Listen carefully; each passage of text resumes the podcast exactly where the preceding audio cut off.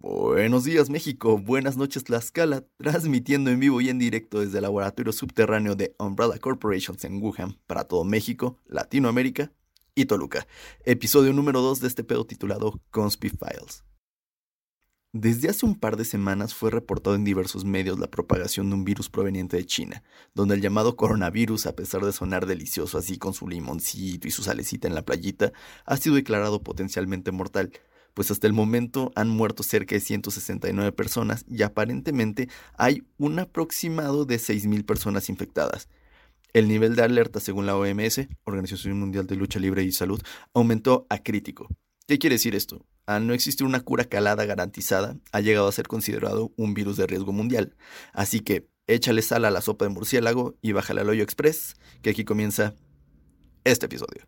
China 2020 o Apocalipsis versículo 4 capítulo 23, como prefieras llamarle, país donde desde hace un par de semanas han sido reportados múltiples casos relacionados a coronavirus, una grave enfermedad que llega a ser aún más mortal, pues puede ser fácilmente confundida con un resfriado común.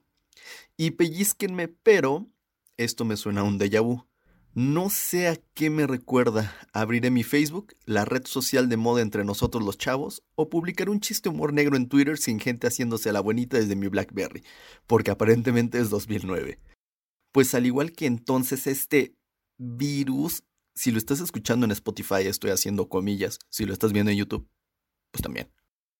Este virus, al igual que en 2009, se ha dado en circunstancias bastante extrañas y hasta cierto punto convenientes, no solo para el gobierno chino, sino para algunas industrias, pues desde hace un par de meses se habían mantenido protestas en Hong Kong para pedir la retirada del proyecto de ley de extradición a China. Al mismo tiempo se tenía una especie de guerra comercial con Estados Unidos, la industria farmacéutica manteniendo los márgenes de ganancia, que si bien no suena nada mal para una industria de 1.200 millones de dólares, significa estar estancados y finalmente una teoría que enlaza a otra teoría, la del control poblacional, en el que ha fallado el gobierno chino, pues siguen siendo un chingo, y al fallar el control natal y la planeación familiar, se ha hablado de esta medida como una alternativa extrema, pues la sobrepoblación también es un riesgo económico. Desde que fueron reportados los primeros casos, el rango en el que se duplica la relación infectados-fallecidos ha sido aproximadamente cada tres días, rompiendo la regla el 28 de enero, día en el que se reportó que se duplicaron los casos. Haciendo una tendencia simple, podríamos estimar que de continuar este patrón, los 7.500 millones de personas podrían estar infectadas en 60 días. ¿Ya somos muchos? Sí. ¿Pinche tráfico? También. Es el mejor método, pero por supuesto, ya lo dijo Darwin, selección natural, carnal. Tomando en cuenta los puntos anteriormente mencionados, medio podríamos comenzar a conectar los puntos, comenzando con la industria farmacéutica. Ya lo dijo el Eminem mexicano, MC Dinero, aprende algo, dinero. La investigación en la industria farmacéutica está condicionada a los intereses del mercado. Si bien llegan a ocurrir accidentes que les generan millones de dólares, como fue el caso de Viagra, generalmente está delimitado por las necesidades del mercado, es decir, oferta y demanda, o lo que se pide en tiendas, por si estudias en UVM. Pero pongamos una hipótesis sobre la mesa. Desde hace décadas el gobierno chino ha establecido la llamada política del hijo único. Si bien en 2015 la replantearon para permitir dos hijos, deben llenar un formulario, comprobar ingresos, su acta de función. Oiga, pero todavía no me muero. Bueno, muélase, lamítela y legresa y además de una agresiva campaña de planificación familiar ofreciendo métodos anticonceptivos. Y no es para menos, son 1.500 millones de cabrones. La densidad de población solo podría ser comparada con el metro a las 8 de la mañana. Pues en este punto se ha hablado del gobierno chino metiendo una lana para el desarrollo de una medida que pudiera ser la alternativa que estaban buscando. Por eso también se ha hablado de la difusión del mismo en las provincias más pobres del país, porque si no hay pobres vivos, podríamos decir hasta cierto punto que no hay pobreza. Suena crudo, pero al mejorar estas estadísticas que para nosotros no significan nada, para los inversionistas extranjeros suena como una caja registradora. Es tal la crisis de salud en el país que básicamente se mantiene un toque de queda en todas las ciudades, lo cual también es muy conveniente debido a que las protestas han cesado. Hablemos de las mismas por un momento. La represión en China generó malestar global y nadie le tiene miedo a la ONU o a otros organismos internacionales inútiles. Lo que verdaderamente les da miedo es la inestabilidad política, pues puede convertirse en un efecto dominó y podría afectar la económica. La fórmula es simple, los países deben verse bonitos y gorditos para ser atractivos económicamente, porque aunque no lo creas el poder más grande en el mundo no es el amor.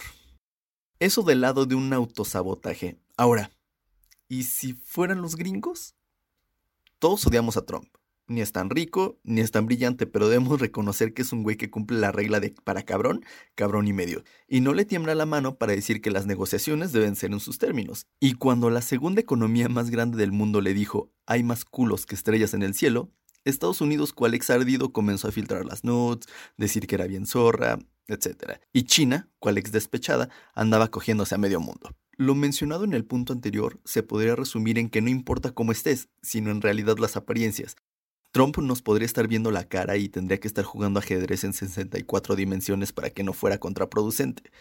Pues uno, es un superpedo si te metes en la soberanía de países que sí sirven de algo, es decir, Irán, Irak, Ayotzinapa o lugares que no puedes encontrar en un mapa, pueden ser intervenidos, pues necesitan ayuda. Dios bendiga a los Estados Unidos de Norteamérica, pero no te metas con China. Dos, el costo político y económico trae represalias. Y tres, y para no aburrirlos, es patear el panal esperando que no pase nada.